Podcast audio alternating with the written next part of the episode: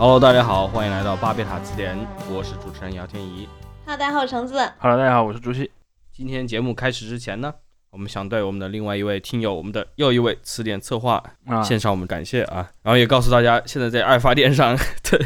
进入我们词典策划及以上档位都可以获得我们的不知道这个是不是已经有朋友收到我的卡片了？对有了有了，我看到我看到听众群里面有有好几位听众已经秀了那个我收到我们卡片了，好害对对对，收到了程主播对吧？呃呕心沥血亲。手制作的卡片。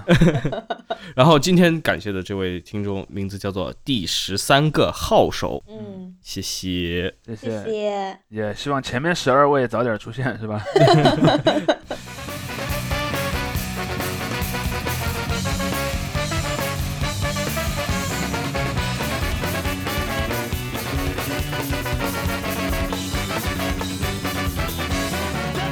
今天的节目，正如竹溪上一次预告的，对是对于年终总结的一次总结。年终总结，对，我们是对那个呃原总结，对吧？meta 对对总结。当然，这个话题本身因为也是听众群里的一位朋友提到的嘛，嗯可能我我相信有很多听众是在小宇宙上或者是在网易云音乐上听我们的节目的。像这些节目呢，到了年底都会给那些用户发一个过去一年你在我们这个 app 里面干了多少事儿这样的一个信息，嗯对吧？你听了多长时间？你听的最多的是谁？你最喜欢的是谁？谁跟你互动最多？哎，很多人就发现最近这些年似乎各个 app 都开始这么做了。嗯嗯当然肯定没有到每个都那么那么多了，但是很多，尤其是一些那种就类似于网易云音乐这种吧，甚至都变成了一种很有品牌效应的一种感觉。对，每到年底，大家都会看他们今年又想又要整点什么。而那次呢，其实因为也正好是一位群友在问说，那这样的一个惯例是从什么地方开始的？我自己当然也对这个话题有一点好奇，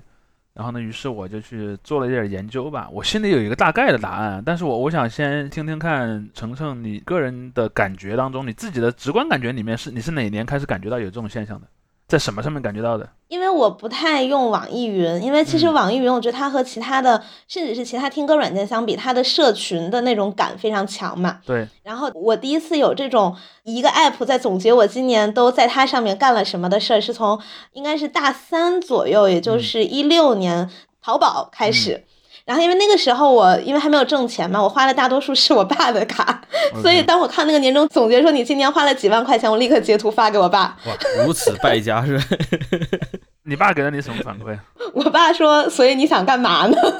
呃，你是不是明年想要更多的预算是吧？对对对，就今年的预算是这么多，明年大概要涨百分之十。哎，对，对，而且那个时候就是发了一个那个马云大笑的表情包，然后配的字是没钱了吧这样。嗯，然后我就把那个表情包就一起发过去，所以那是我第一次觉得有这种年度总结。然后到后来也是像 QQ 音乐也有，然后 B 站也有，呃尤其是像微博，微博每个月还有一个，就是如果你是会员的话，对吧？对月度总结。嗯，然后这种就是怎么说呢？到年底大家会疯狂开始发这种自己各种各样的总结，然后嗯在朋友圈会像刷屏一样，大家都在总结。嗯嗯，但这种感觉大概是从一六年左右，一五一六年开始的。嗯嗯嗯，天怡呢？其实你那天给出这个选题，包括后来我们偶尔谈到这个问题的时候，我也在想，因为一开始说年终总结，包括就是上一集的时候，我们进行那种年终总结，可哎能更对我们上一期节目本来也是在总结我们自己的年终总结，但那种形式，包括那时候当时网上流传一些大新闻的，包括你看网易的那个年终总结啊，就这些东西，它那种形式可能跟整个那种传统的出版行业是一脉相承的，因为就相当于就是什么年末的一个，无论是排行啊这种东西，它从杂志、报纸刚有不久的时候，估计就开始了。我当然现在给不出个准确的数字了，但是肯定随着这个流行杂志的这个起来，它这种形式是越来越流行的，然后它慢慢延伸到网络那形对你。来说，你自己有记忆的第一个就是人别人这么跟你做的是什么？真正让我印象很深刻，就是一种新的形式的话，我我要举两个例子吧。第一个是那个叫做 YouTube Rewind，我不知道大家有没有看过这个嗯视频呢？是二零一零年还是一一年起，油管 YouTube 它每到年末会做一个那种。也不是一个集锦，而是他把这当年的那些什么红人啊，什么真的聚在一起拍一个小视频，也不是混剪，啊拍一个小视频，哦然后它里面会加入一些片段了。直到后面他什么越来越多的明星，甚至有一集是前几年的那个 Will Smith 客串了一集，但是那个就是这个 YouTube 年终回顾这个视频本身一直都被骂得很惨。但是有一个形象和他相比之下就很好的，就是 Google。啊 Google 有一个 什么么呃 Search of 某某某年之类的嗯那种东西，它就是说，比如说过去一年我们搜了什么关键词，它也会嗯剪一个视频。但那个东西说到这儿，其实我就想对我们今天讨论的主题做第一个概念的界定吧。嗯呃，因为其实很多人都在讲说一个 App 上面有这种年终总结，我觉得年终总结可能要分成两个层面，我们要分别去讨论它们的的流变。第一个就是全站的什么东西最火，嗯这个就是比较符合天怡刚才说的那个类型。对，比方 YouTube 说这是我们 YouTube 过去一年大家最爱看的视频，嗯像我说的谷歌那个其实也是这样的。这个的传统从哪儿来？我们等一下说啊。第二个呢，就比较类似程程刚才说的这种，我说的不是全站有多少，我说的是你有多少，就是你用户嗯单个个人有多少。当然，我有时候可能会拿你去放到那个全站里面做一个参考系，去看你处在什么位置。比如说，呃，你过去一年消费了多少多少钱，然后你在你所在这个城市大概能排进一个什么样的水平？比如说啊，你是海淀区最富有的百分之一，大概这样的一一一些东西，好，嗯这就是另一类。呃，这一类我们也等会儿再单独讲。然后，因为第一类是比较容易说清楚的，就是天怡说的那一类。其实我想举的第二个例子就是你刚才说的这种第二类的，就是我嗯豆瓣的这个树影音的报告。嗯因为我印象哦深刻什么，就是其实他应该从一三年就是开始做的比较大了，然后我是真正一四年开始去记录我看的电影，那一年嗯。我把我过去看过的所有电影都上面打了分，嗯。然后总共有一千多个，结果我那一年的报告就显示着我一骑绝尘，然后我一天看了两百多部电影，啊、其实那个是在在在标注历史上看过的。对对对，对，所以这两个东西它其实我觉得它来源是分别的，但又有一点联系，我们可以等一下再详细讲。第一个呢，就是这种全站热门儿。全站热门儿其实刚才天宇已经说了，它其实跟传统的传媒行业是有直接关联的。嗯因为，嗯，首先第一呢，传统的传媒行业，不管是报纸还是杂志，一般来说是有固定出版周期的。嗯嗯当然，在报纸里面可能很多是日报嘛，每天都都发，但是报纸的一些副刊其实类似于杂志的，比如说，呃，我以前在南方都市报工作嘛，比如说南方都市报可能我的新闻的那叠纸每天都会更新的，嗯但可能比如说我的什么读书的那个板块，可能比如说每周有一期，类似这样子，它其实也是一个类似于杂志一样的感觉。嗯就是有固定周期的。然后这种有固定周期出版的东西，它就很容易陷入一种，其实就跟我们做电台是一个情况，就是我要去找选题，对，因为我如果每日更新没关系，我就跟着每天会自动出现的事儿去走就行了。但是如果我是周期性出的话，我去找选题就会面临一个，比方选题可能是有时候多，有时候少的，嗯而且有些时候就会有一类的选题，这类的选题是什么呢？是那种安全牌，就是不管嗯发不发生什么事儿，到了一个点儿，你都可以去做这样一个选题，这种就是一重个大节日，对这种兜底的机制，比如说像什么三幺五快到了啊，你可以做一个什么嗯消费者权益。最近市场上有什么假冒伪劣、什么坑蒙拐骗，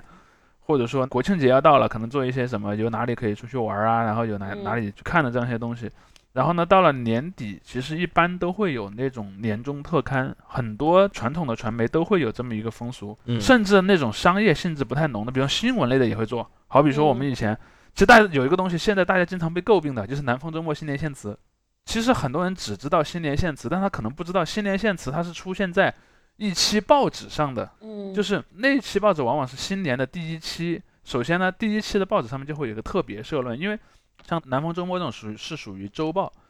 然后它上面的社论就会讲过去一个一周的一个事儿，我们对它发表一个代表我们报社的看法。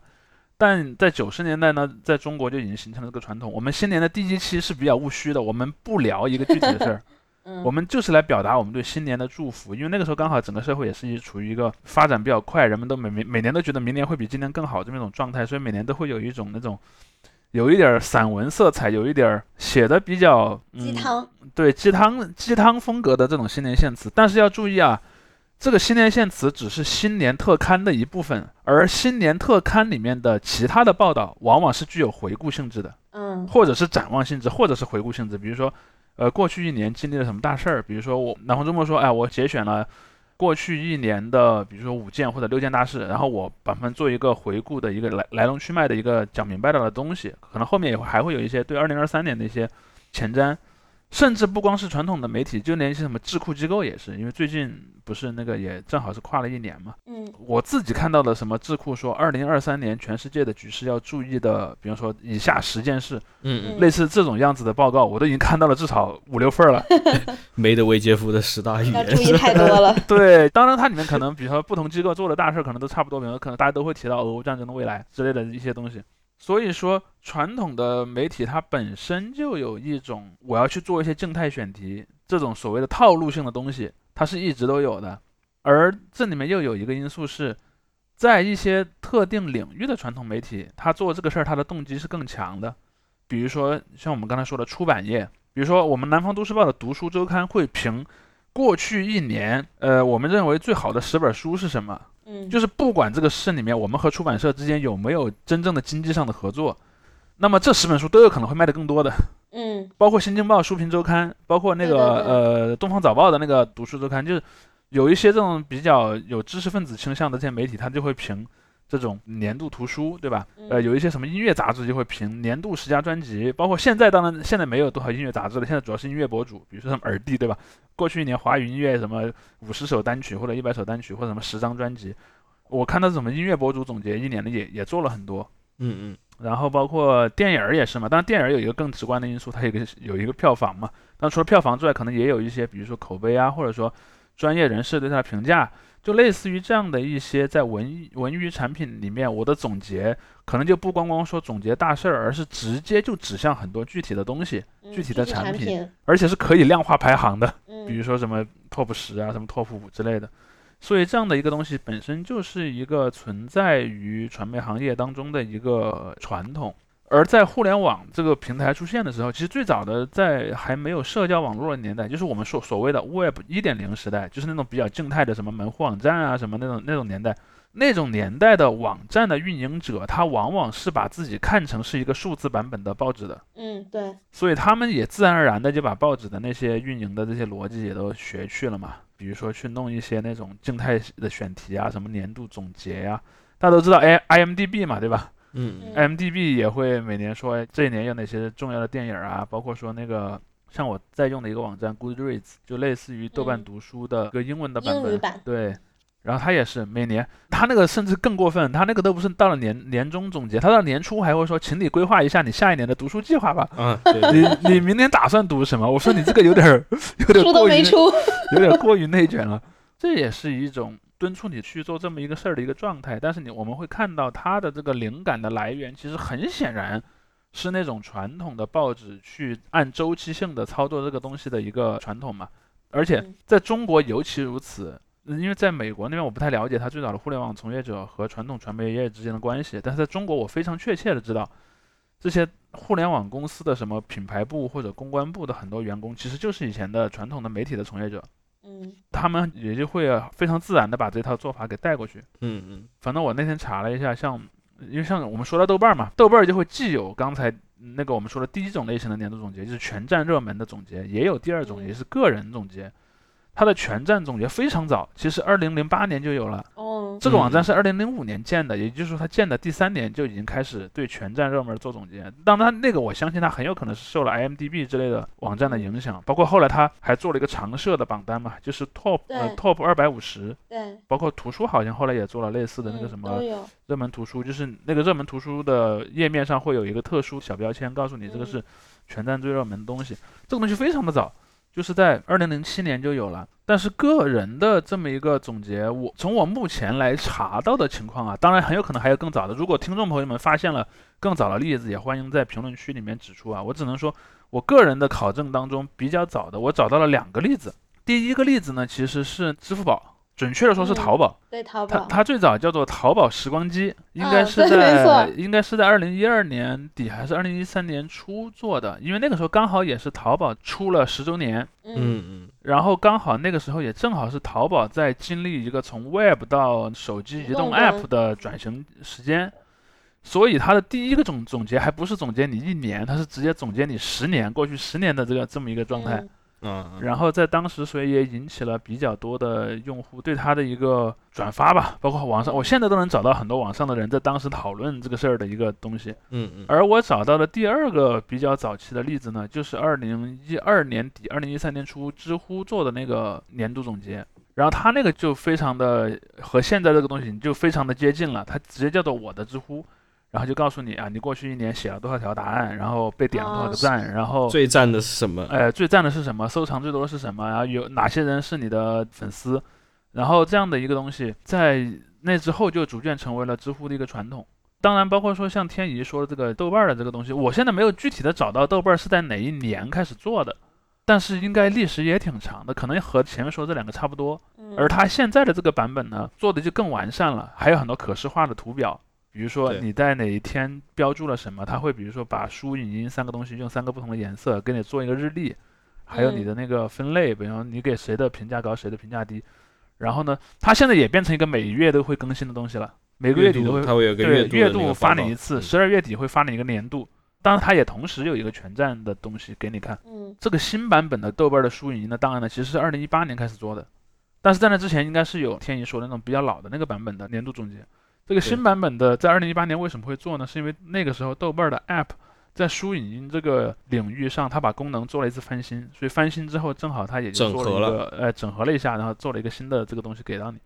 这三个都是比较典型的做的比较早的东西。嗯，你像我的那个豆瓣二零一四那时候的电影是独立出来的嘛，跟那个书和你的音乐整合之前的，它没有放在一个单独的那种板块里面。然后还有一个我印象深刻的，估计晨晨，因为我我看你发的一些东西里面也提到过，就是说微博的这个年终总结嘛，这两年都是什么？你几点钟在刷微博？我记得你贴过啊，你深夜在看视频，对，深夜在看视频，对对对，这种东西。我就对这些内容印象比较深刻一些，因为豆瓣也是的，他会告诉你什么，你深夜的时候标记了某某电影，对，还有什么你有一天晚上很晚还在看视频，对，然后他他有时候还会加一句评语，比如说什么你还记得什么？对，这天晚上你一定很难过吧？然后怎么凌晨 两点还在听什么歌？对，还在 emo。对，是。然后现在我觉得每一个这种生活中常用的 A P P，它基本上都会给你总结。你包括后来的像饿了么、美团嘛，你这些外卖软件，它也是告诉你点的最多的餐是哪一种。对，当当之前也总结过我的买书，说你今年买了多少多少本书，我说不要提醒我这件事情。对，还有多少本没读是吧？那 那那他看不到嘛？不要说，对，那是豆瓣的事儿。哎，但是新年总结这件事情，其实因为我之前上大学、上高中那会儿是玩手账的嘛，我们叫什么手账耳，对？然后，所以我们那个时候就会自己给自己画总结图，然后就等于你从你以往的。观剧啊，听音乐啊，什么看剧什么中间，然后你选你的年度，然后你选你的就是今年最喜欢的、最想推荐给别人的，然后有时候还会有那种九宫格，什么最被人安利的、最喜欢的，还有安利给别人最成功的，还有什么最觉得被忽视的遗珠什么等等，就是有各种各样这些奖项。所以其实个人做总结这件事情是挺久的了。然后在我刚开始看到一个 app 根据我的使用的一些数据来给我出总结的时候，我其实还有一点。就是有点小害怕，就感觉他大数据是吧？数据隐私的问题嘛。对，然后他还会关心什么我深夜在干嘛什么的，就是有一种。其实这个事儿很好玩，因为我们刚才说的有两类的这种东西，但是我们要讲啊，就是在传统传媒行业这种宏观层面的年度总结，它一般是不能掌握读者的直接的东西的，所以那就就是个编辑部评选。比如说，我说我能南方周末发布一个什么二零二二年的十大的那个。新闻很有可能是编辑部自己找的选题，最多最多就是允许那个读者在一个范围内做一个小范围的投票，但那个投票可能我我相信规模不会是让每个读者都参与其中的，因为他也实际上也做做不到。嗯。但是呢，在有了这种互联网的 app，尤其是智能手机，是一个非常巨大的变化。嗯。比如说在那种网页时代的那些 app，呃，也不能叫 app，因为在电脑上我们一般也不用这个词，就是网页上那些网站或者那些互联网服务吧。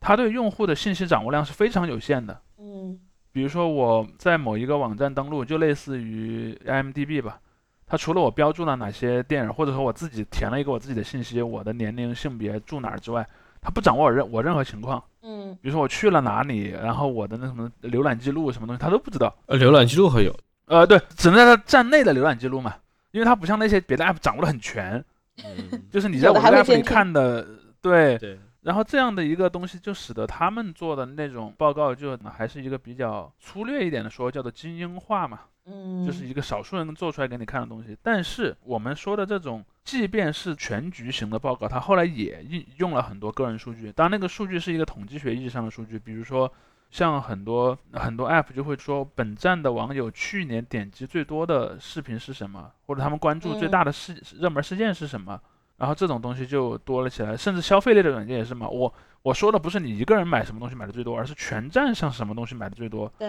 当然这个东西它可能不侵犯某一个具体个人的隐私，因为你从里面也看不出来任何和个人相关的东西，包括说还可能还有一些什么区域性的东西，类似于某某某省份的人最爱点什么什么东西。嗯。或者说在某个时段，比如说凌晨到三点之间卖的最好的夜宵是什么？嗯，它那个侵犯不了个人的隐私权，但它确实这些数据是通过大量的个人的数据而来的。嗯，而这个东西其实后来是引起了争议的，就这个东西在被做的时候，那个事儿刚好我本人还有一些参与其中啊，因为当年我认识很多做这个事儿的人，我我自己甚至也做过一些类似这样的一些项目，他就会去分析这种报告，然后呢就发到网上，但那个时候当然。程程说的那个问题，就是有点害怕，或者说有点担心我的个人隐私。那个在他发的那个年代，这么想的人好像还不太多，至少没有给这些公司形成一个压力。嗯嗯。虽然这些公司基本上年年都是会做的，但是呢，可能过了好多年，因为你这个报告发了，你就互联网就有这个特性，它记性很强嘛，发了你不可能以后就撤销。互联网有记忆。对，因为人们的那个隐私意识是在逐渐增强的，所以后来会引起麻烦。比如说，我举个最典型的例子。就是那个滴滴有一年，应该是一五年左右吧，就发过一个类似这样的报告，说过去一年的滴滴上有多少人打了车，然后什么热门的地点是哪儿之类之类的，写了很多，还说什么哎有一个人，然后呢他凌晨几点从那个什么什么地方下班啊，很辛苦啊之类的。嗯。还有有人就说，你看你这个涉及泄露我们国家机密了，因为他可能说的是某个从政府机关里面有个人啊，很很很晚才下班，然后打车回家。他说你看你这是在监视我们国家的这些富有国家秘密的这些工作人员。这个东西其实就后来变成了在滴滴惹出了一些舆论风暴之后，人们用来攻击他的一个论据，一个论据。嗯，但是在那个报告发布的当时，这个其实是没有引起什么讨论的，甚至那个报告是联合一家中央媒体去发布的。因为我在这儿要说到一个我个人观察到的一个很有意思的一个历史事件吧，只能这么说。因为我们在传统上去看那些报纸的新闻啊，人们经常会说一个词：你不客观。嗯，会说新闻不客观，尤其在中国，你经常会看到这样的一种争论。所以至少有一部分原因也是为了回应这种社会上的怀疑。所以有一阵儿吧，大概应该是在可能一零年前后，至少我个人感知到啊，在一零年前后已经这个趋势已经成了气候了，然后一直持续了好几年。有一个叫做数据新闻，有这么一个概念，意思是什么呢？就是。我在我的新闻报道里面用很多的很具体的数据，甚至我还要与与之配套的，我要做很多数据的可视化，比如把它做成什么图表啊，做成什么各种各样的那个看着就很高大上的感觉。这样的话，就让你的新闻显得很有说服力。嗯。然后这在中国变成了一个趋势，在可能十多十多年前吧。但是最早说的数据新闻其实和互联网是没有直接关联的。但如果互联网上能拿的数据，他也愿意拿。但是呢，它总体上还是基于各种各样渠道的数据。举个最简单的例子，之前有几年是比较强调政府公开自己的那个财政预算的嘛？啊，对，财政预算。然后比方说媒体就会去写，过去一年内本市的各个政府机关哪个政府机关用在那个公务招待上的钱最多？嗯嗯。因为每个部门都会公布这个数嘛，然后那编辑和记者就把这些数摘出来，然后去做用一些统计学的工具啊，用一些那个最后把它做成一张很很好看的表。啊，你看某某部门花了很多钱是在那些方面，有有个对，然后还有什么人均每个部门人均花了多少钱在公务员身上，类似这样的一些东西，包括说像因为我以前当记者的时候写过那个气象嘛，我然后我会写过去一年什么降水量啊，或者说像那个什么日照啊各种的东西，我会把它用一些数据来呈现出来，包括说像什么消费啊，像什么税收啊各种各样的东西，来自各种各样的渠道的数据。都要把它收集起来，然后同时，因为我个人的感觉是，那个时候的数据新闻其实更多的强调是你如何去使用这个数据，尤其又强调的是数据可视化。嗯。而在中国很有意思的是，这个趋势恰好和移动互联网的发展是有一部分叠在一起的。嗯嗯嗯。所以当年很多互联网公司，因为刚好互联网公司刚开始发展的时候，他也蛮希望和传统的媒体打好关系，然后呢，来使得自己更不容易被媒体作为一个负面的东西去描述。所以这个时候我们就发现，这双方对对方都是有需求的。比如说，呃，某个互联网平台上有很多的数据，它能把这些数据呢统计出来，然后呢，可能传统的新闻媒体能把它做成一份报告。我记得有一年好像就是哪个互联网 app 就做过那个什么，类似于春运，对吧？有多少人买了火车票，然后从哪儿到哪儿的是最多的，然后那个哪一天是人们从大城市回去最密集的日子，类似这样的一些东西，它你我们就会发现说，互联网公司和传统的传媒之间。的需求就耦合了，而这个耦合的趋势本身也促进了互联网公司更喜欢去做这种我们刚才说的第一类年度报告，也就是全局性年度报告。嗯，但是呢，在可能比如说十来年前吧，做这种报告的那种产生的数据隐私的问题，在当时不是太受关注。说句实话，李彦宏以前说过一句话嘛，说啊中国人都是不重视隐私的。当然那个话肯定也不对，中国人肯定也会重视隐私，只是在那个时间点，确实人们对这个问题上意识不强。嗯，而且还有一点就是有一个所谓的数据脱敏的问题嘛，就比如说我的确说了，哎呀，还有一个人什么凌晨两点过从一个什么地方打车回家，但我第一没说这个人具体是谁，第二呢，我也没说这个人其他的，就任何可以让你识别出这个人是谁的信息。嗯，他只是给了这么一个单向的，对，给了这么一个单向的东西。那么这个东西算侵犯隐私吗？呃，好像比较够呛，但是呢，它会引起公众的担忧，就是说。你现在没公布，那是你不想公布吗？对吧？但你实际上你是知道的，就是如果你愿意公布，我也没有办法你。所以这个东西其实在后来就引起了很多公众的对这个问题的担忧。嗯，我们之前决定录这期的时候，我当时还点开了几个 app 去看那个年度的报告，我发现他们基本现在下面都有一个用户协议，就是阅读此协议啊，就是代表你同意，就是使用你的数据来产生这样的一个报告。嗯，因为这件事儿其实非常有意思，就是中国的互联网行业在过去若干年内还是经历了一个数据合规化的过程。就一方面，民众自己对这个问题也越来越敏感。嗯，比如说前些年很多什么大数据杀熟啊，包括像程程说的那个监听的这个问题，小红书对，包括说那个什么各种 app 里面的，比如说跨跨 app 使用一些数据，比如有人经常说我在聊天软件上刚聊的一个东西，然后我去购物软件呢，这两个软件甚至都不是一个公司开发的。然后我就发现一刷就能刷到我刚才说过那个东西，那这是怎么回事呢？对吧？就是类似于这样的事情的发生，就是智能设备对我们生活的入侵越来越多的时候，人们就开始意识到这个问题了。嗯，所以说，如果放在比较早的时段看啊，做了一个这个这个这么一个东西，哇，好酷啊！那放在现在来看，可能就一点也不酷了，反而可能让人觉得有点恐慌。对，因为呃，刚才说到滴滴，我就想到疫情刚开始的时候，那个时候不是呃有很多人从武汉出来嘛，然后当时就有一个呃说是滴滴的数据，说的是从武汉来的人最长从火车站打车前往。万柳那边就北京的一个地方嘛，对，所以当后来那个地方真的是北京最先一批爆发疫疫情的时候，然后大家就说啊，原来这个数据，因为一开始只是一个传闻，然后后来大家觉得啊，那有可能是真的。然后我有一个大学同学，他大学那时候在滴滴实习，他就是搞大数据的，但他是因为要判断，嗯，哪个时间点哪儿打车的人多，然后去分配这些车辆，嗯。但是当这个东西，比如说被他用来做一种总结或者某种程度上公布的时候，就会让人觉得比较堪忧了。而且还有一个问题是什么呢？更可怕的是，他没有对外公布，但是他其实知道，而且在用别的地方使用这个东西。对，所以这个就在数据这方面，像刚才说的什么监听啊，然后还有一些你其他的用手机的信息的泄露，也是挺大的一个问题。然后你想，他知道你那个时候在做很多事情，当然其实他知道这件事情，我觉得是难免的，就因为你用了嘛，他就是会知道。但是他把它去除了他们内部的研究啊、优化自己的 app 之外，他还用来。给你做一个什么，就有一种我拿了你的东西，然后我还要让你觉得好像这是一件好事儿的感觉。嗯，对，模式就是这个样子。因为你们在说这个，我就想到，你像那种各种各样的网盘，他们这些软件或者客户端，他也不会不怎么会给你做这种年终总结。过去一年，然后缓存了多少张黄图？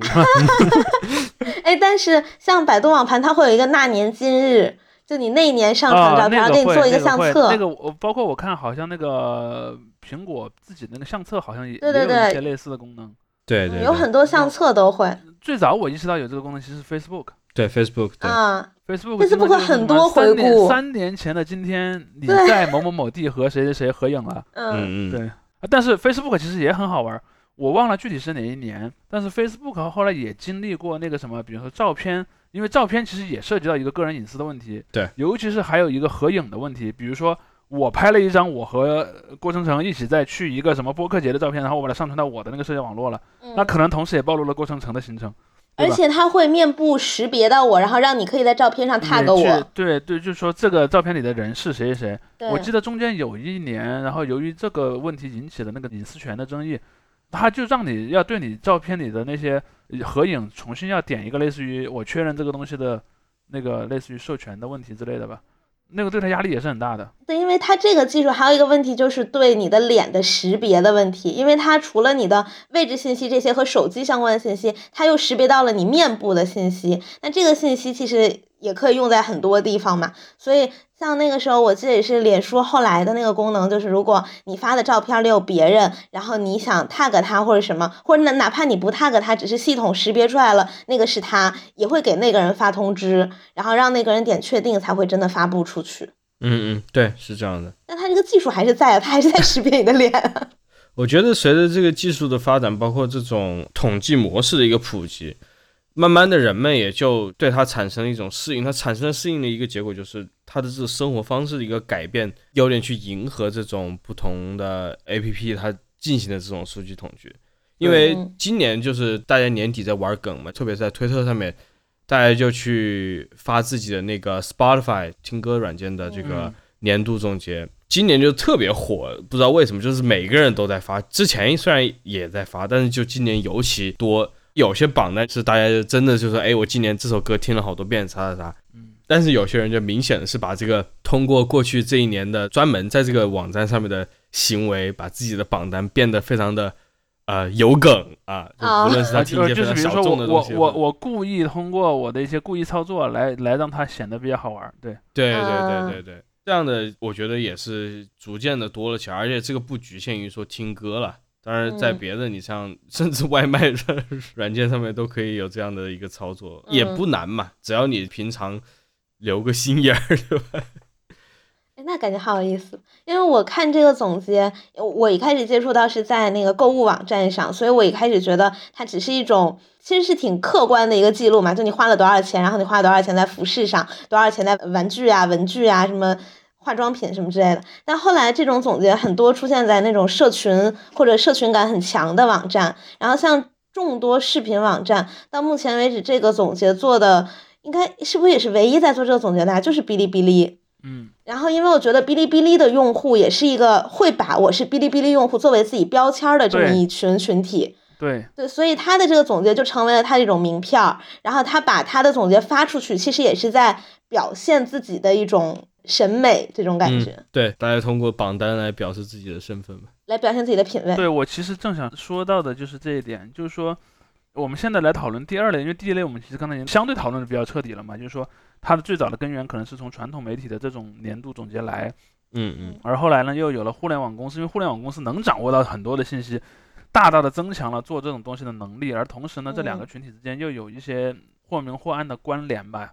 就使得这样的一种做这个总结的观念和手段也都传到了互联网公司，使得他开始做这种年度的总结。包括你去看谷歌的那个年度，呃，什么 Search of 某某某年那些视频，它其实也是带着很强烈的那种传统媒体的电视台的那种感觉的东西。嗯，对。我们现在来讨论第二类，也就是那种个人的总结的报告。呃，其实我觉得程程刚才讲到了一个很很重要的一点，就是有一部分的 App。的用户是更有这个我身为这个用户的自觉的，嗯嗯，比如说你很很少出去跟自我一下，你好，我是一个饿了么用户，但你可能会说我是一个 B 站用户，嗯，或者我是一个比如说网易云音乐，对，因为我我之前发现过，在公司里就会有一些那种类似于交友啊各种的自我介绍的这么一些，因为新员工来了，公司的那个通讯软件上就会有一个功能。就是你要介绍你自己，我叫什么，我以前是干什么的，然后我我是什么爱好，我希望在公司怎么怎么样，包括说可能有时候还有一些别的一些交友的场景。我其实是发现，比如说啊，我是个哔哩哔哩用户，有很多时候是会出现在一些同事的自我介绍里的。重度 B 站，对，什么 B 站重度用户，或者说豆瓣的重度用户，或者说喜欢什么什么东西，就是这一类的。Loft 的重度用户，呃，The Loft 的重度用户，这种东西其实。只出现在一部分 App 上，对，这部分 App 一定是要有一个比较强的文化上的一个身份标签吧。嗯但是在这样的一个前提下，这个身份标签就有一点，你需要利用它所产生的一种，这也就是经常说的所谓文化资本嘛。你要去展示你的文化资本的时候，那么这些网站本身、这些 App 本身，它也希望去让用户来代替它去做这个宣传的工作。嗯而这样的一些报告就变成了一个它特别好的工具。我们群友发小宇宙报告就是这样子。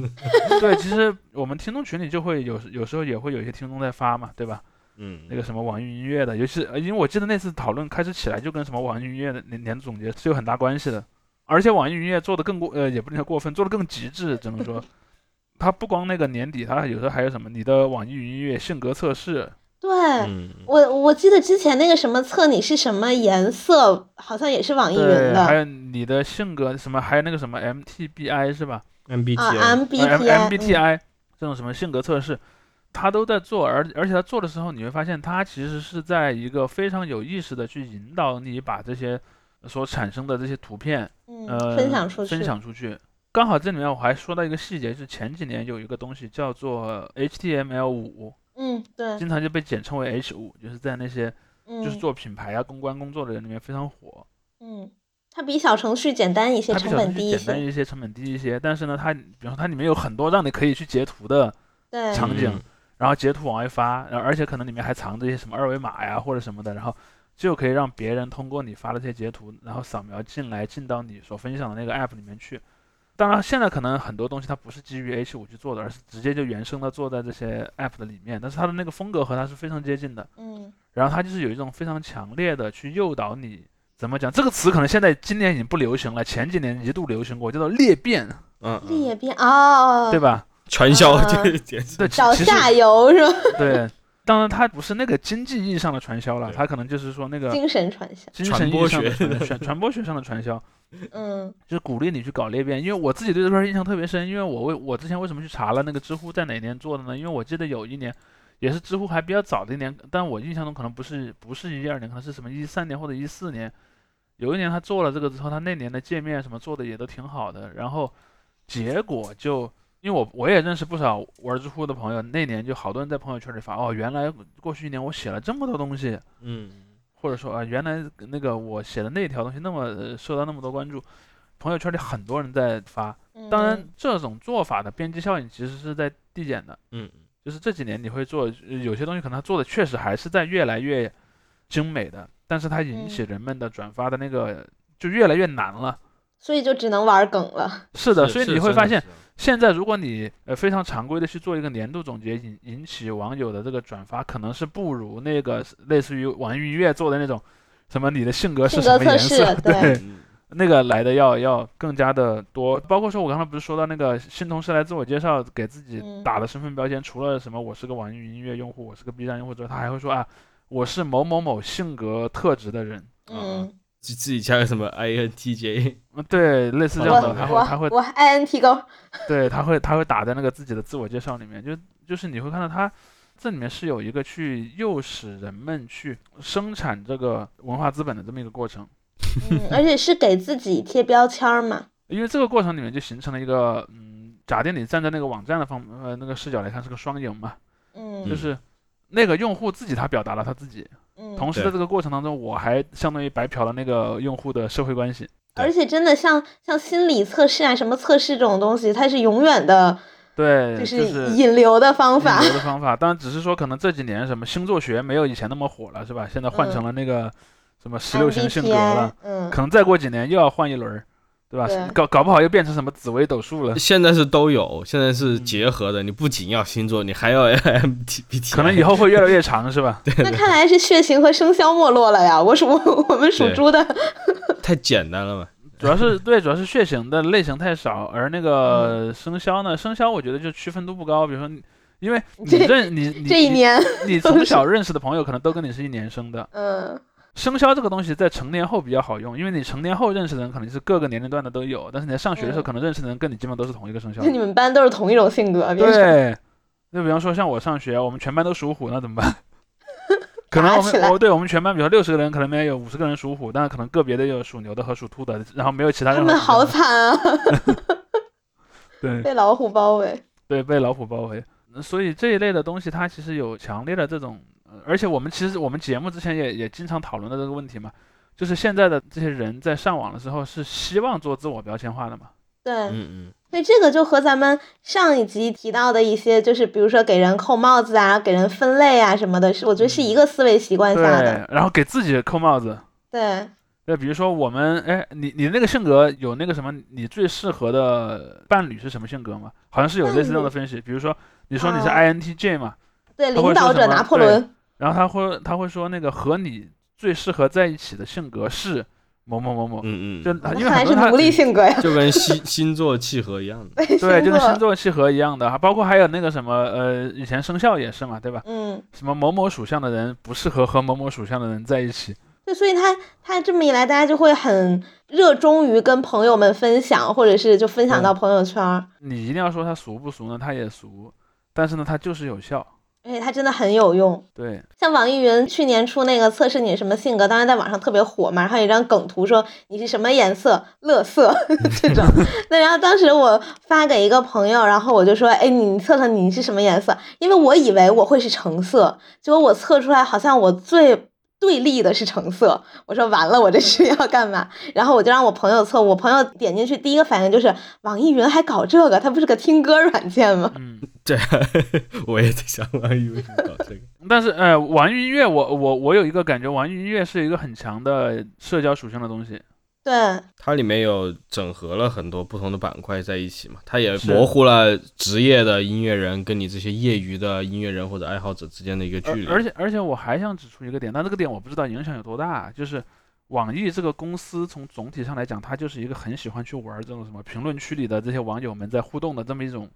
一种作风吧。大家都知道嗯以前的那个呃网易的这个新闻，就是在还没有还没有移动化的年代，就是那个门户网站网易嗯，的新闻下面那个什么评论区里盖楼，那个时候还没有什么政府规定你要显示省那个 IP 的省份，但是它有些时候会显示 IP 地址。如果你的那个电脑上面有的话，它可能会显示，比如什么河北邯郸网友说，然后就是对那个新闻做了一个神评论，然后在神评论里面互动。就是网易这个公司它本身似乎一直一直就是比较注重这种普通用户之间的互动，嗯在网易云音乐上，它其实也好像比较好的去复制了这个氛围吧。比如嗯，我记得特别印象特别深的就是什么。评论九九九加，什么评论一啊万加，对对就是在，网易云音乐上，这种现象特别的普遍，而且大家都在那个下面比，以至于有很多人是他进到那个歌的评论区，就是为了在里面搞小作文。嗯嗯嗯，说到网易的话，这让我是回到我们谈的这个第一类，就是这种全景式总结的。你像网易之前发的那个相当于年度新闻总结，包括其他后来的一些网站也发了类似的东西了。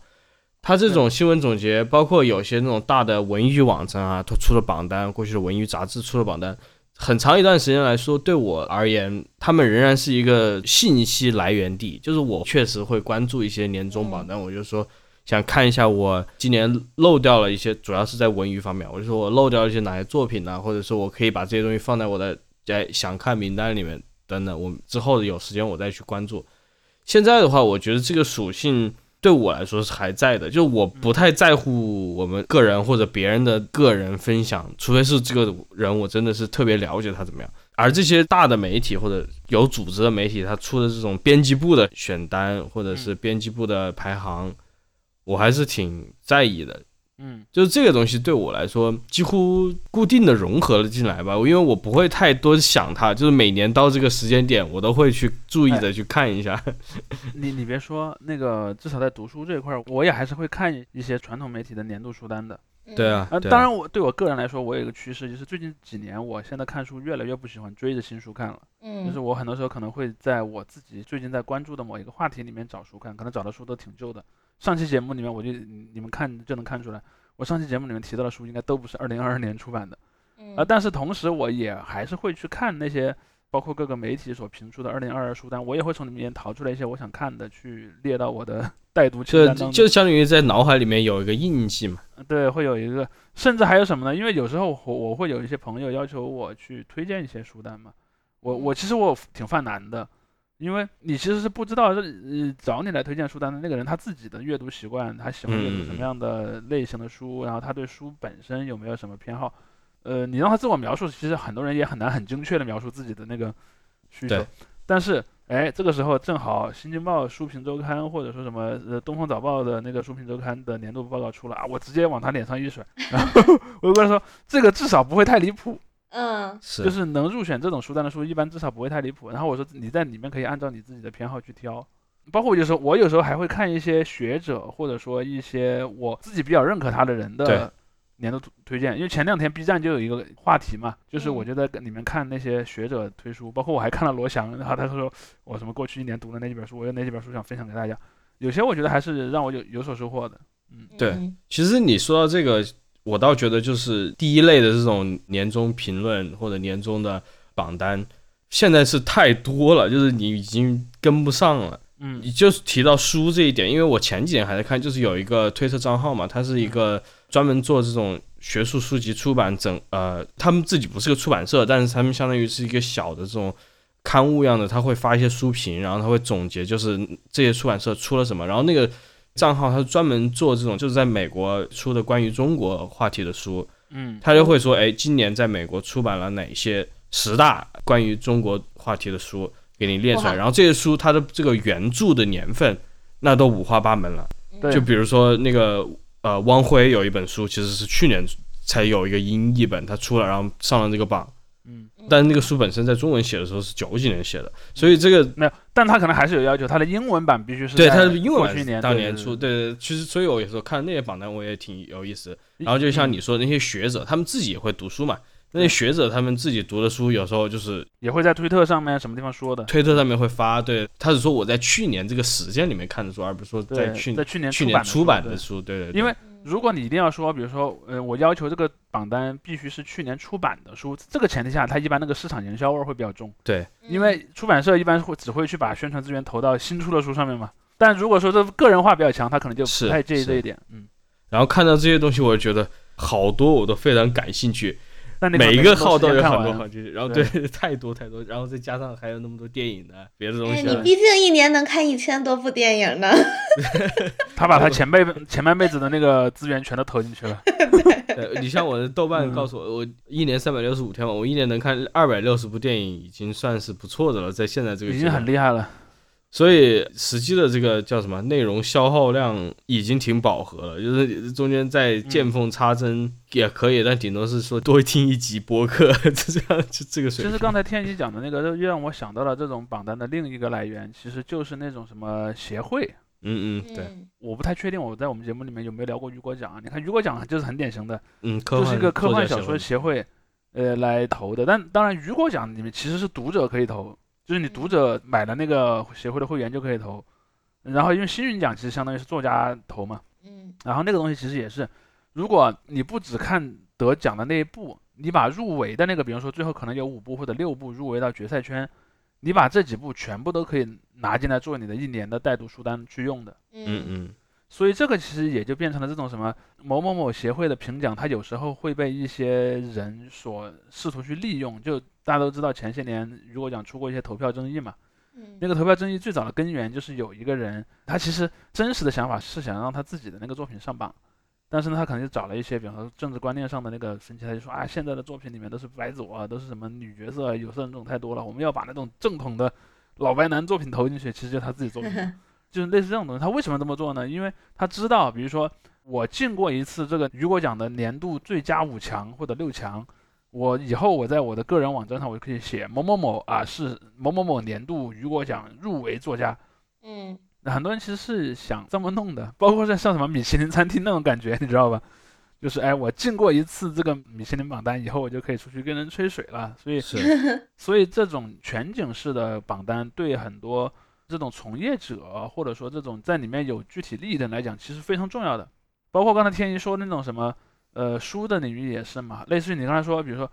我这个刊物，我是关注这个中国问题的，那我可能就会说去说过去一年什么最佳的那个中国的一个呃书的名单。但你也要知道，那个历史学界它也有一个类似于什么美国的什么东亚研究基金会之类的，他可能他那个他自己也会评。对他嗯各种你学者学会或者是对学者的协会，甚至甚至大学的一什么学术些联盟学术的对大学联盟，或者是甚至可能某个大学里的一个什么学院啊，或者一个什么出版嗯社，可能都会评很多这样的东西。这些都是一个我们说的第一类意义上的一个年度总结，而这个年度总结其实就具有比较强的，一方面是对那个创作者的个人声望吧，一部分一部分也是对这个经济上的那个利益是有关的。其实，在音乐上这点就特别明显，尤其是在那个唱片这个概念还没有被互联网冲击的那么厉害的时候，比如说我说我是那个什么某某某呃音乐杂志的什么 top 五十唱片里的人，嗯嗯。哇，那个说出去就好像很牛逼了。但是这当然中国没这种说法，你在美国可以说，哎，我是 Pitchfork 什么年度。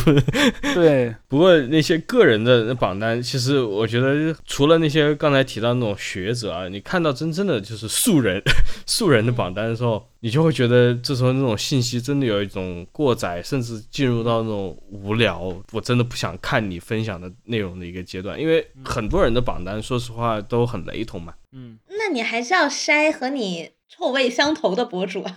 我觉得都不至于了，因为对我来说，就是我非常清楚我的臭味是什么样的，所以我这里已经有个很完整的东西了，我不需要在一个臭味相投的人来告诉我差什么。这里面我觉得我要提出一个新的观点或者新的概念了，就是说，我觉得取决于你自己的人生的社交处在一个进攻型还是呃 防守型的一个历史阶段。比如说，在你可能比如上中学或者上大学或者刚出来工作，就是在一个你生命中会有一个阶段，这个阶段你是希望去多交一些新认识的朋友的。嗯在这个阶段，所以你去看是谁在那么热衷于转网易云音乐的那些什么性格测试呢？我觉得嗯是可能处于这个心态的人比较多，不一定是和年龄直接相关。我虽然刚才说的都是一些比较年轻的这种人，但意思并不是说只有年轻人才会这么做，而是说你心态处于那样一种心态。可能有些人年纪比较大，他在他也在那个心态，就是当你在处在一个社交上的进攻心态的时候，你可能就更乐于去分享这个东西，我就要展示出来嘛。然后呢，那可能就是比方说我发在微博上或者发在一个什么地方，可能别人看了就会来跟我聊，哎，我可能就交了一个新朋友，交到这个新朋友对我来说是我人生当下阶段一个比较重要的一个目标。但很有可能你你在一个防守型的阶段的时候，你就说啊，为什么人们还在发这些东西？当然，我觉得你还你还是要宽容啦，因为那个在发的人他可能是在给其他人发的，只是说你恰好看到了而已。对，对于你刚才描述的模式，我我有一个更犬儒的一个看法，就是说，嗯。不是说你是去交更多的朋友或者建立更多的联系，而是我说在这个阶段，我需要更多的人来认同我，然后在某呃个阶段，我不需要更多的人来认同我，因为我回想起来什么，就是我初高中的时候，我特别也热衷，我还专门花时间，我要整出一个这种年终的音音乐榜单，或者我的年终的这个观影榜单。聊天仪 Top Ten，对，后来有哎，你会给那个歌手寄一个奖杯过去吗？应该不会。但但后来发生了一个事情，就让我印象特别深刻，改变了我人生观啊！对，就是我一个朋友，嗯他看了我的电影榜单之后，他给我留了个言，他说：“你解释一下你为什么选这些电影吧。”因为我当时其实发这些榜单，我就是把它列出来了，我也没没说别的。嗯，但是这个给我了一个灵魂拷问，因为我确实也想解释我为什么要选这些东西，嗯。但是你要解释，你要写东西，这个耗时就啊很长了，因为我也做过一次，就是有一年我把自己的那个什么，我选每个月选两部电影嘛，我选总共二十四部电影，我说我这是我年度的电影，我把它全部标出来，然后我每一部去写评论，整死我了，你知道吗？搞完那一次之后，我说我再也不做这种事情了，真的是写到我人生产生怀疑。倒不是说说很难或者怎么样，但确实就是平常那些事情加在一起，你再中间再去加这一个码，就就真会觉得很累。在那时候我是真心想推荐啊，但是我真心想推荐，我就而且也没人看嘛，所以我就说，在这个点我还是没有成就感。对，啊，所以对对对，所以这里面就涉及到了一个问题，就是说你的个人的行动的这个动力源自哪里？嗯，是是，比如说有些人就说，啊，我为什么要当个读书博主？有些人就是我纯粹就只是说为了，就我把它当成一个读书笔记，然后自己的笔记本，嗯只是说这个笔记本恰好可以被别人看到而已。因此呢，有没有人来给我点赞，我完全不关心这件事儿，我可以一直做下去。嗯，而嗯有一种呢，他可能是说，哎，我特别希望别人认同我，然后呢，嗯就一定要，比方说，我写了一个月啊，我要涨多少粉丝，我要那个得多少个赞，这又是一种心理的模式。还有一种模式，那可能更世俗一点，就我要有名了，我要带货，我要赚钱，嗯，对，所以这几种可能也取决于你自己处于这种这几种心理状态中哪一种。因为我刚才说的那个心理里面两种，一种就是说我有一个比较开拓型的，我在社交关系和社交资本上我处于一个开拓型的状态，或者我处于一个守成型或者说收缩型的一个状态都是有可能的。但是我觉得更重要的是，第一你得比较对自己有一个呃认知，应该说。然后同时呢，你也要有一个平常心嘛。我其实我我一直也不觉得想要博关注是个坏事儿，这不也挺正常的吗？对只是说你自己要有个平常心就就对了。所以我在经历过那一潮之后，我还是就挺宽容的，因为我知道你要去做这些事情，并没有看上去那么简单。当然，现在这些 A P P 帮你做好了，给你把你这个榜单做得漂漂亮亮的，然后你可以自己转发出去，那确实不用中间呃花什么辛苦的功夫。哎，但你要真正写一个稍微复杂一点的帖子，做一个复杂一点的图，那都是真正的时间投入进去的，所以我都很宽容，就是你能做成那样发，OK，我都 OK。对，天一说起这个，我突然想起来，那个豆瓣儿有一个功能，其实它现在都有这个功能，只是现在用这个功能呢，我估计已经极少了。那个功能是什么呢？就是有一段代码，你把那个代码复制到你的个人博客里去，然后你的博客的读者就能知道你最近在豆瓣上读什么书。就是在很早很早很早很早以前，就是应该是在二零一零年以前，它好像就有这个功能了。这个其实就有点像那个天一说的，就是我可能要通过这种社交资本来为我自己寻求一些认同。嗯，嗯你看，哎，你点开一个人的博客，除了他写的那些博客的博文之外，你还看到哇，这个人是一个读书品味很高雅的人。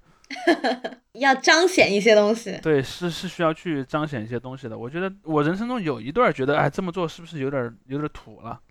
但我后来又觉得，其实也没有那么土。嗯这个东西也是个很正常的心理状态。哪怕你读书是为了一会儿晚上出去跟人喝酒吹牛逼，然后他至少也带来了一个你多读了一本书的后果，这也是一个挺好的事儿。嗯，其实就刚才说说到榜单，比如说在推理小说这块儿，日本它每年十二月会有什么本格推理 Best Ten 呀，然后文文春的周刊文春推理 Be 那个 Best Ten，然后什么。这本推理了不起，这本推理好小读啊，还都分呃日本国内榜和海外榜等等等等，在这块儿榜单很多，然后大家的着重点都不一样之外，我觉得日本有一个奖是我每年都会关注一下的，就是它的那个本屋大赏，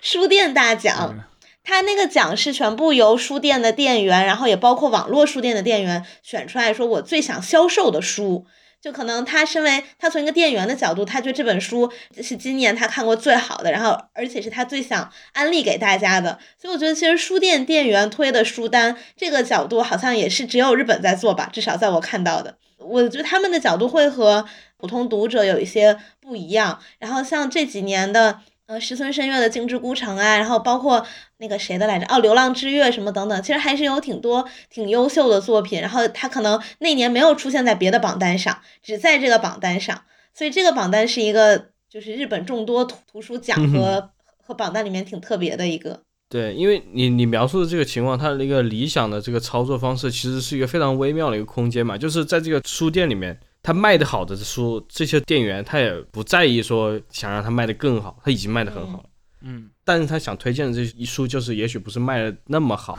突然想起对。了，突然想起了那个经是按典的。销量，嗯，对他突然想起了那个经典的一个例子，我记得好像是谁说过，说什么你去一个餐厅里面，你一定要注意那个餐厅经理或者说服务员给你推荐的菜，很有可能那个菜已经滞销了，他为了赶快把它给解决掉才来跟你说的。对，但那那又是一种嘛。不过这个理想形式的一个反面就是什么呢？就是我想到电影的一些奖项，就是呃年终他会出那种什么，比如说协会制片人协会奖项啊，嗯，理论来说也是这种业内的真正的从业人员给大家推荐的一些作品，包括也不说奖项，包括他们个人的一些推荐。这时候你会发现有一个什么问题呢？就是我刚才那种假定，就是说店员的品味都很好，嗯，这个是一个假定。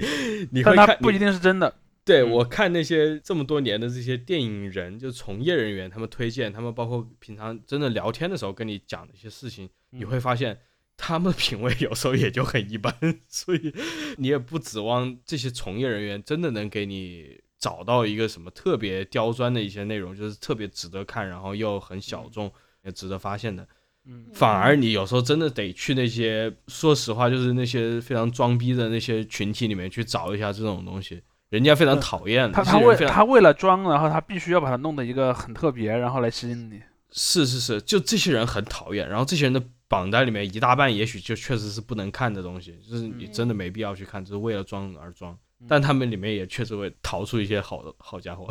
刚才说到这个，我也想到今年我在看大家发的自己在网易云的时候，它好像会有一个有一页是说你听过的最小众的歌是什么，然后什么只有多少多少个人跟你一样听过这首歌，是的，是的，对，然后我发现，因为可能这几年这种总结太多了，大家发一发也觉得有点儿就不太好什么的，所以但今年有很多人会专门发这一页，哎，发一张图片。豆瓣儿的那个年度总结，它里面也有一个，就是你在某某某的书或者电影上的评价和大众意见相反。这本书得分很高，你却给它评分很低；这本书评大概大家配给外奖评分很低，你却给它不过这个太容。容易了，对，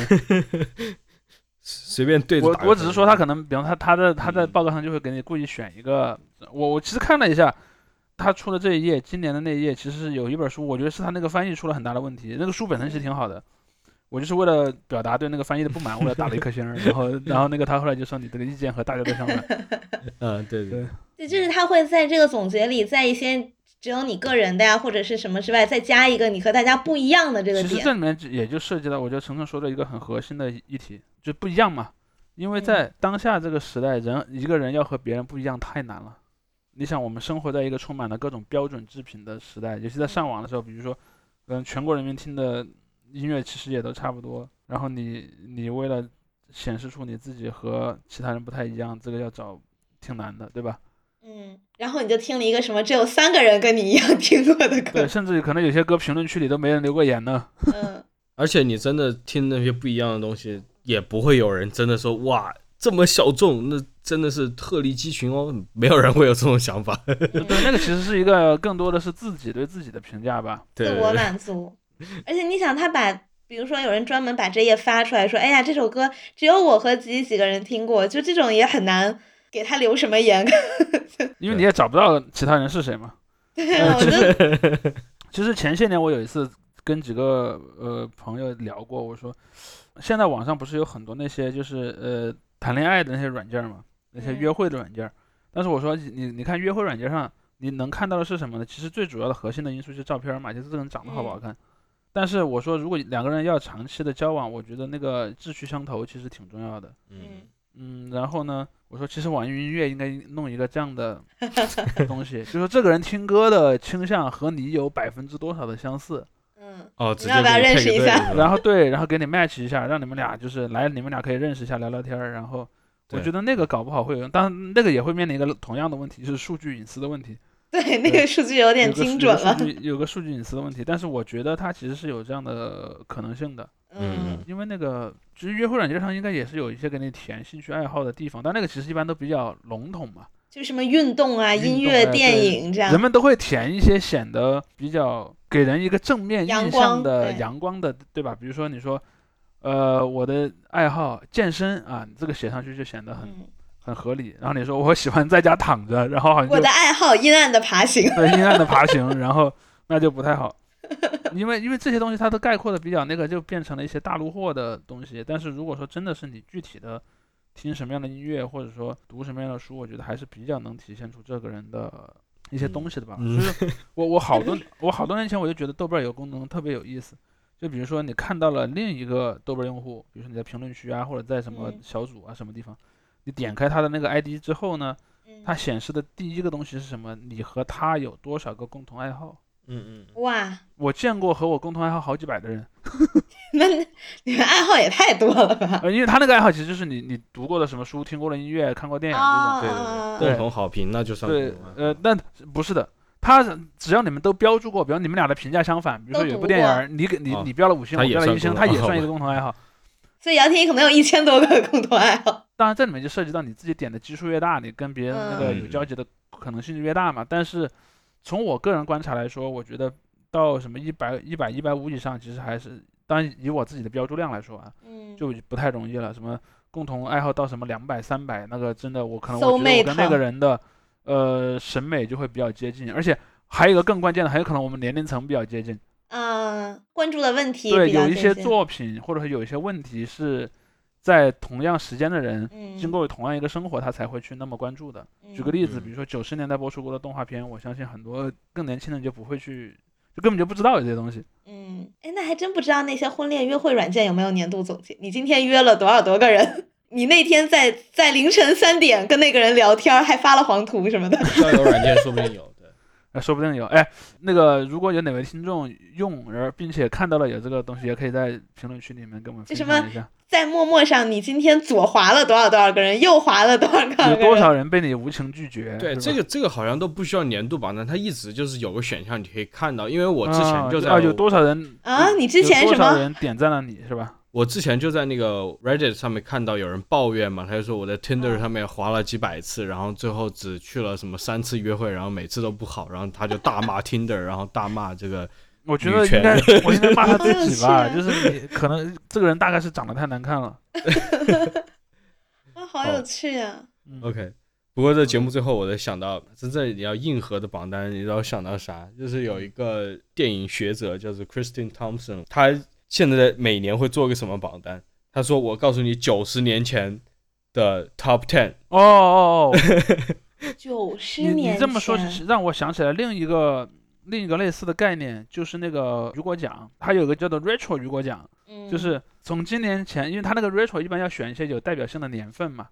比如说什么七十五年前的最佳科幻小说。对。当年的七十五年前，当年的这样对，七十五年前他们就开始搞奖了。很有可能，比如说七十五年前其实是没有雨果奖的。对啊。比如说雨果奖本身可能是在什么，比如说五十年前、六十年前才才有的，但七十年前其实已经有科幻小说了。比如说可能某一部阿西莫夫啊，或者是谁谁一个很有名的作家的小说是在某一年出的。然后呢，我们就让现在的读者对七十五年前出版的作品再做一次投票，然后我们来看现在的读者选出来的七十五年前的最佳作品是谁。嗯。就类似的，他有那样的东西，其实这个挺有意思的。对。包括有些那个做影评的，叫电影 K O K O L，他们倒不是说说九十年前，我就说，比如说我来把五年前的这个 Top Ten，我今年再做一下，因为这个时候大多数人才可能真正把五，比如说五年前二零一七年的里面出的那些所有电影都看了，因为其实当年出的很多电影，很多人并不是当年看到的，对，而且还有。过几年你审视它的时候呢，可能也就少了一些短期当时的这种当时的一些因素，比如当时的流行啊，当时的一些趋势，而你可能会把它放在一个有没有更长期价值的这么一个嗯视角下去看嘛。其实这也是我为什么现在看书越来越旧的一个原因。当然也不是说故意要越来越旧，只是说我可能因为我关注一些话题，我要选在那个领域里面还比较经得起时间的考验啊，或者说有一些比较 fundamental 的意义的东西。嗯，那姚天一，你看看人家。人家连五年前的电影都看，你当年的你都不愿意写一下推荐语。对我已经没有这个心思了，我不我不寻求什么认同了。你还电影博主嘞，真是。我可以给大家口述一下，哎，大家哎。听友们打钱，我给他口述一下年度。哎，这样只要你充什么，你买八十块钱那个档位，就可以获得姚天怡的年度观影榜单，是吧？我我直接给你单录一期，我给你把我二零二二年的二十四部片子的理由。你要不再发一个评论音轨吧？对吧？啊，你还可以做一个那个 reaction 的视频的，就是音音轨会好一点，就是因为就不干扰人家看嘛，就是你可以搭配着那条音轨一边播。一般同步的，就是个声音版的弹幕嘛。知道。对啊。看，我们都在给你想辙多好。对，OK，那这也也需要一个过程成的这个读书音轨。然后我不要 我拒绝。好，那今天的节目就到这里吧。我们下周再见。下周再见。再见再见。拜拜。